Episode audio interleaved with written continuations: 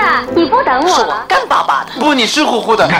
打死我也不说。这个作品要按我个人的理解做的还不够奔放。杜秋，你看多么蓝的天。我有个秘密，我长得多美，人人都爱。谁能证明你是孤兰丹？光影旋转的流金岁月，耳边重温的声声记忆。即使物换星移，年华不再，他们依然满怀温馨，沉淀着时代经典。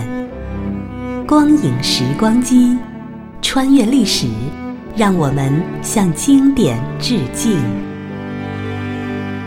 回顾经典电影，向经典致敬。欢迎收听《光影时光机》。人生如戏。戏如人生，聚光灯下，那浮华如梦、纷繁复杂的演艺圈里，一个过于清醒和自觉的演员，往往会很难生存下去，更别提能轻易得到幸福。中国女演员阮玲玉如此，美国好莱坞女演员弗兰西斯·法莫的一生，更是叫人唏嘘。她因为她的独立思想，在年轻时就小有名气。也因这特立独行的气质，在好莱坞名噪一时，但在这之后，个性便不再对他的人生推波助澜，取而代之的，成为了他命运的反作用力。本期的光影时光机，我们就请您欣赏上映于1982年，根据美国女影星弗兰西斯·法莫的悲惨一生改编而成的传记电影《弗兰西斯》的录音剪辑。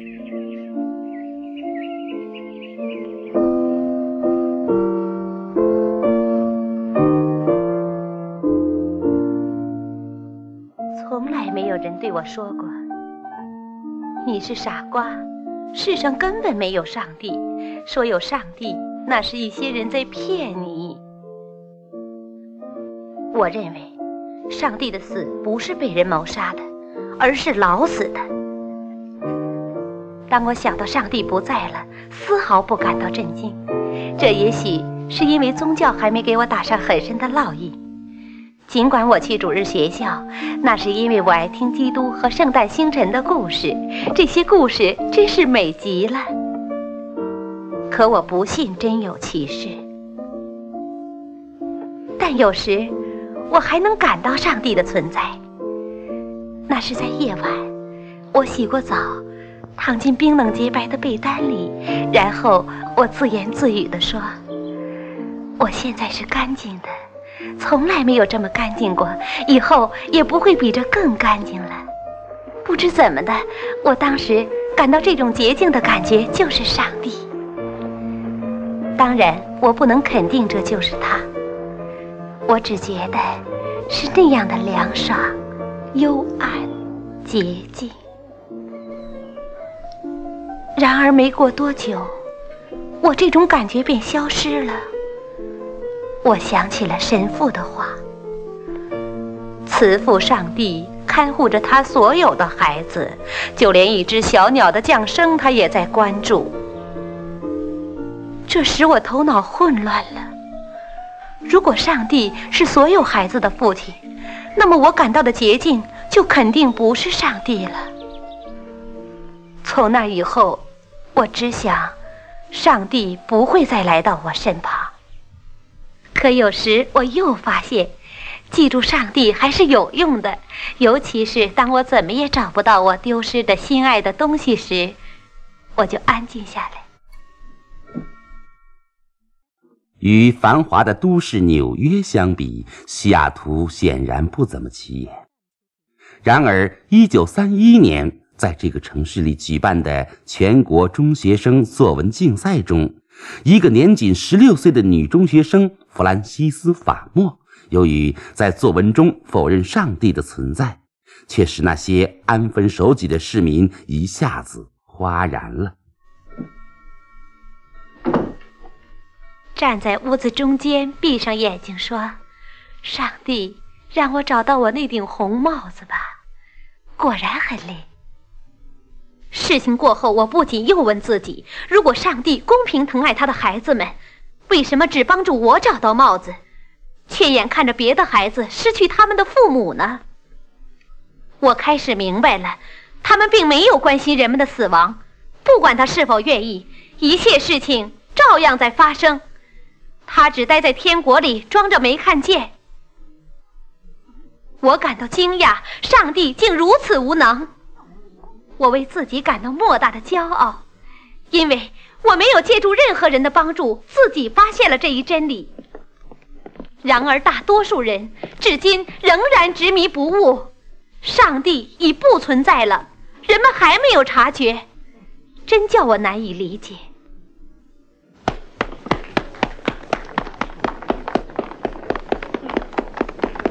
你要下地狱的，弗兰西斯·法姆，异教徒！弗兰西斯否认上帝存在的作文，虽然受到了大肆的攻击，却获得了一百元奖金。他成了这个城市中的新闻人物。西雅图另一条新闻：我是一名女学生，否认上帝存在的文章，获得全国中学生作文比赛的一百元奖金。这种他走到哪里都会引人注目。在他回家的路上，一个从事左翼活动的青年哈利追上了他。我想跟你谈谈。你妈妈不许你跟生人谈话吗？嘿，别碰我！我想跟你谈谈。谈吧。哎，你可惹出麻烦了。我惹出什么麻烦了？嗯，你真讨厌！自从我得了这次奖，你们这些记者老缠着我和我们家里的人，真是。谁会对十六岁的孩子想什么感兴趣？可就有那么一伙人。那还不是你们报纸引起的麻烦？难道我像个跟踪你的记者吗？你更像个警察。啊？如果我是警察，就得带武器。你来搜吧，看看有枪吗？请搜啊！好吧，我信了。那你是干什么的？我叫 Harry，到这儿是帮助马顿尼·卡明斯基竞选的。啊，看见过你，在新闻片看到的。是的。知道吗？我爸爸也在帮他们竞选。可现在你也卷进来了，呃，不想让你父亲难堪吧？什么意思？你知道，报纸说我们是左倾分子，你是无神论者，是我们的好朋友。不是，那是报纸。我知道，我知道，你不那么看重唯物主义，可是报纸硬要用他们的观点把我们拴在一起，这对你父亲很不利呀。不如说对马敦尼·卡姆斯基不利。哦，你可真聪明，真会讨好。该问我们家的电话号码了吧？嗯。不，没那么想。目前只希望你保持沉默，就会对大家都有利。那就这么办，姚克。海瑞，好，再见吧。从此以后，他和哈利一直保持着联系。他走路的样子。两年以后，弗兰西斯当了演员。就在这时候，他突然从一家有共产党色彩的报纸那里得到了去莫斯科旅行的一等奖。旅行回来，又可以实现他梦寐以求的去纽约的愿望了。这使他高兴的发狂。可是他的母亲丽莲却拼命的反对。你要是我女儿，就不去共产党的俄国。妈。这是旅行，去旅行，最后才告诉我，我是我回来时，你给我听着，好好听着。你知道吗？这是报界的一些赤色分子在利用你。妈，这怎么是利用呢？嗯，我这是去俄国旅行，是去参观莫斯科艺术剧院，这是开阔眼界的好机会。你怎么就不理解我呢？这是去纽约的途径，我可以送你去纽约。我找个工作攒钱，我能办到。我不需要你的钱，我现在有三个地方工作，已经赚了好多钱。我要自己闯出一条路。这次我要学你，按着自己的意志行事。其他人都见鬼去吧！小东西，告诉你最好放聪明点这事我说了算。这这是我自己的事儿，不能由你做主。弗兰西斯，你知道吗？知名人士都在关注这事儿。我不管，还有西利尔他们也在看着呢。我不在乎，你应该在乎。弗兰西斯第一次违抗他母亲的意志去了莫斯科，这使他再次成了头条新闻，又一次引起轩然大波。人们在他无神论的头上又加了一顶同情左倾分子的帽子。可是他回到纽约，并没实现去百老汇的愿望，只找到了在电影厂做临时演员的工作。在好莱坞，他的一切把这些摆在空的地方。那儿是的，要施展大腿的魅力。大腿的魅力？不明白？穿游泳衣拍。我不拍穿游泳衣的镜头。哎，拍吧。哎不不，我穿游泳衣不好看，真的。我不是妖冶的姑娘。哎。左肩向后啊！不过这与表演有什么关系？哦，您好，先生。他是谁？弗兰西斯·法莫。弗兰西斯的话引起一位大腹翩翩的先生的注意。他叫 Baby，，是这儿的老板，主宰着这里的一切。跟我来，弗兰尼。我叫弗兰西斯，我又不是一道菜。找你。修改剧中人的名字，我指望你赚大钱呐。既然我们签订了七年的合同，我就得做长期的打算。我现在把你借给前来取之的导演去拍片。原著不错，一定会拍出好片子。哎，不管他，我关心的是你，你的态度。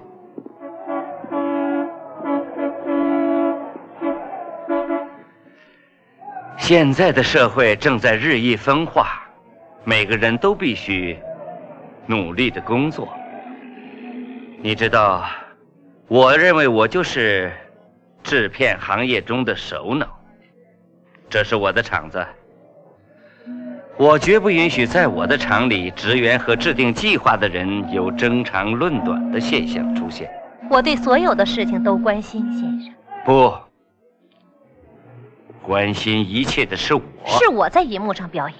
你说的对，你是电影演员，哎，你的工作就是表演，宝贝儿。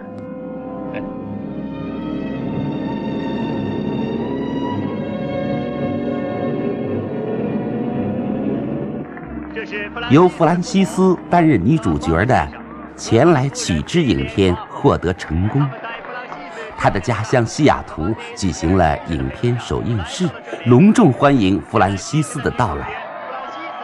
这时候，弗兰西斯已经与迪克结婚，但不久他们就分道扬镳了。弗兰西斯不想回好莱坞，便到一家小剧院工作。我们这个戏既要给观众以娱乐，又要让观众受到启发。嗯，对了，要受到启发，要引导人们改变对生活的看法，并唤起他们的责任感。我们要想改变社会，使它变得更加美好，那首先改变的是人。他明白，啊，他懂了。哦，嗯嗯嗯嗯。你的意思是什么呢？请你直说吧。呃，请原谅我的固执。我们总是看错了说服的对象。呃，实际上是奥特斯先生写了个很出色的剧本，其他的演员都选好了，只是女主角还没有找到。什么角色？罗娜·穆恩是一个乞丐。呃，我认为你演这个角色最合适。那您怎么想，先生？我认为你很漂亮，他认为你是明星，能招来观众。但是我希望的是，这个戏能获得成功。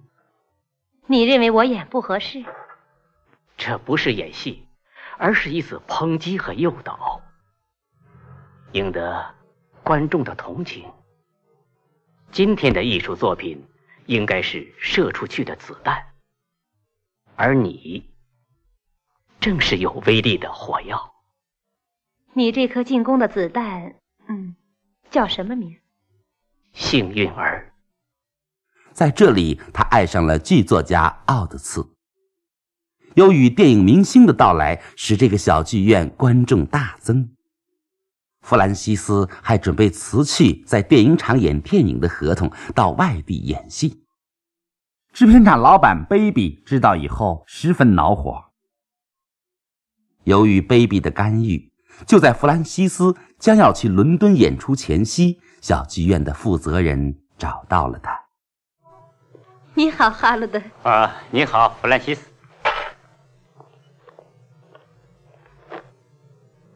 克利夫德呢？嗯，那他不在。我听说你想解除跟电影厂签的合同。我是为了到伦敦后别找我的麻烦。嗯，是吗？问题就在这儿了。你不必去伦敦了。我演的不够好。啊，当然不是，你演的很好。啊，是钱。嗯，我们需要有力的后盾，现在找到了。谁？嗯，女演员。有钱的演员。呃，是啊。这是交易，他要演女主角。克里夫的和我说过，这个剧团和其他剧团不一样，是个共同奋斗的集体。知道，知道。难道这个戏是告诉人们贪婪和金钱的作用？现在我们必须实际一些。那好，我回好莱坞拍片子，供给你们钱。唉，晚了，弗兰西斯。哼，你再也挣不到那么多钱。克利夫到哪儿去了？我想这事儿他一定不知道。我去找他。弗兰西斯，不必了。唉，他同意了。我很抱歉，弗兰西斯。你的名字吸引了大批的观众，你帮助剧团成长起来了，同时你自己也成熟了。你难道不知道，这个剧院对我来说就是一切吗？现在叫我怎么办？妈，他们，好莱坞希望你回去。卑鄙！弗兰西斯被出卖了，欺骗并玩弄了他的剧作家奥德斯，留给他的只是一张小小的便条。谁呀？他就给我写了两句话，两句该死的话。弗兰西斯，我们的事情到此结束。我的妻子已经从欧洲回来了。什么？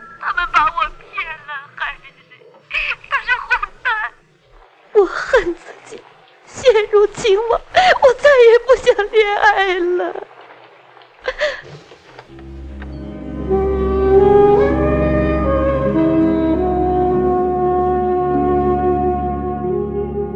向往自由的弗兰西斯不是出笼的小鸟，蒙受了屈辱，却还得返回好莱坞。摄影棚里，他受到了更多的折磨。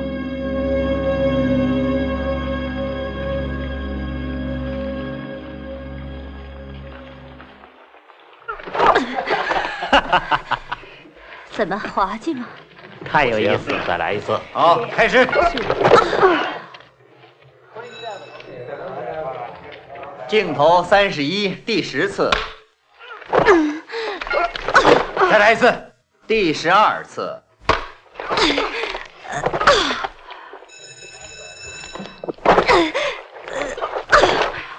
停。怎么样，导演？不行，再来一次。好，再来一次。天哪，这是为什么？因为我需要。完美的效果就是羞愧和愤怒的统一。我想你能理解，对吗？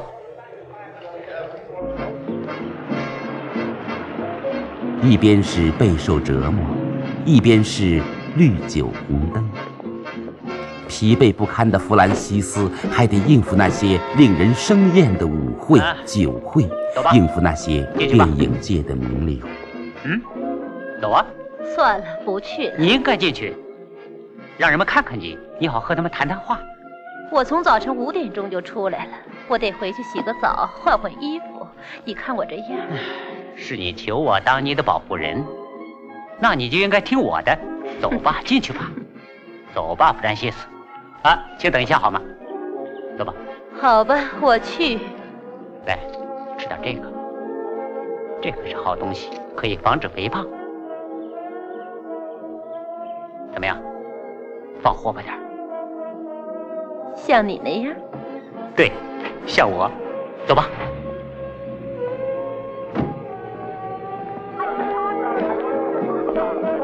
哇，好热闹。晚上好啊，你好哦，布莱西斯，布莱西斯你好，你好，哎，我来了，高兴啊！哦，欢迎欢迎，布置的不错啊，请吧。他们是谁？还不是那些坏家伙们？哎，等一下，谢谢。可以用一下浴室吗？可以，请吧。晚会开的不错。哦，迈克，老朋友，进来怎么样？啊，他们写的东西不行，粗制滥造，真是太差了。是吗？我倒是读过一些好剧本。哦，我的老板知道，一定会很高兴的。来了，他来了吗？来了，你看。哦。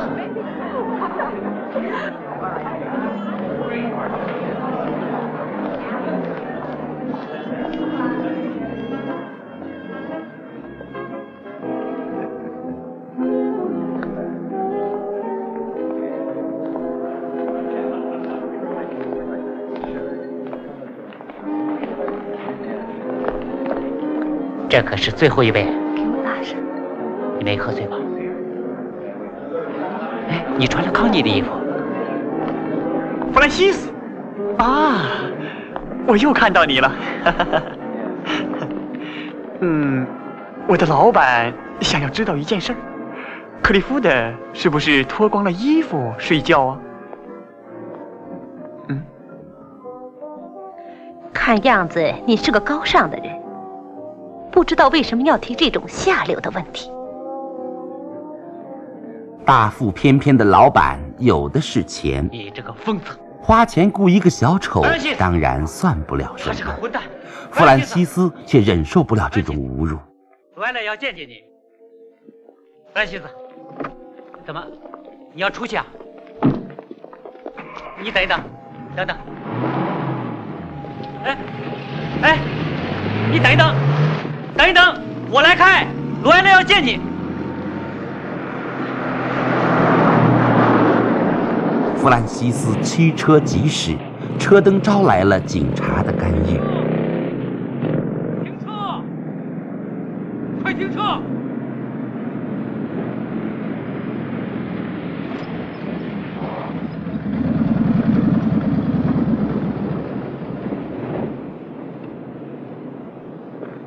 好啊，你没看见吗？我没看见什么。哼，美人儿，牌子上面写着灯火管制，这是战争时期。这个规定对我毫无用处。这不是我规定的，我只管执行。哎，太太，你别碰我！太太，别这样。哎，你等等。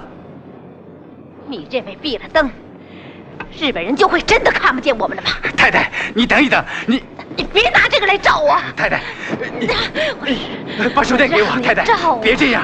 我让给我。混蛋，你这个混蛋！和警察发生冲突，可不会有好结果的。为了减少麻烦，弗兰西斯去了墨西哥。因为没剧本可拍，几个星期后，他只好又返回了好莱坞。此时，他的海滨住所已换了主人，警察还查抄了他的住处。害人！他们搜查了我的东西，我的信，你写给我的信，偷走了我的日记，这就是我的生命啊，害人！这就等于偷走了我的生命。弗兰西斯伤心极了。现在他不来，你说？当他来到摄影棚时，我们又迟到了几个小时。可今天他就耽误了半天，他就这样下去，一个月的时间能拍完吗？真可恨！导演，你别急呀。老板要责备我的，我到办公室去。你知道不知道？你迟到了四个半小时，嗯，岂有此理！简直没有职业道德。我和你们一样，一点儿不缺乏职业道德。你上哪儿去了？我睡过头了。哦，先生们，非常非常对不起，我睡过头了。睡过头了。我们拍的这部影片的片名叫什么来着？无处逃。是，亲爱的，无处逃跑。是的，你说的对。无处逃跑。哎呀，我说，亲爱的。你可不能一睡就睡过了半天啊！这就等于把整个一天都浪费了。好了好了，各个部门赶快抓紧时间做好准备，准备实拍。呵，你可来了。你是这部片子的明星，你知道不知道？我不该多嘴，你为什么不好好保护你的头发？你自己瞧瞧。快掉光了！哎呀，算了算了，你的头发太少，我没法给你梳了。你干脆戴顶帽子吧。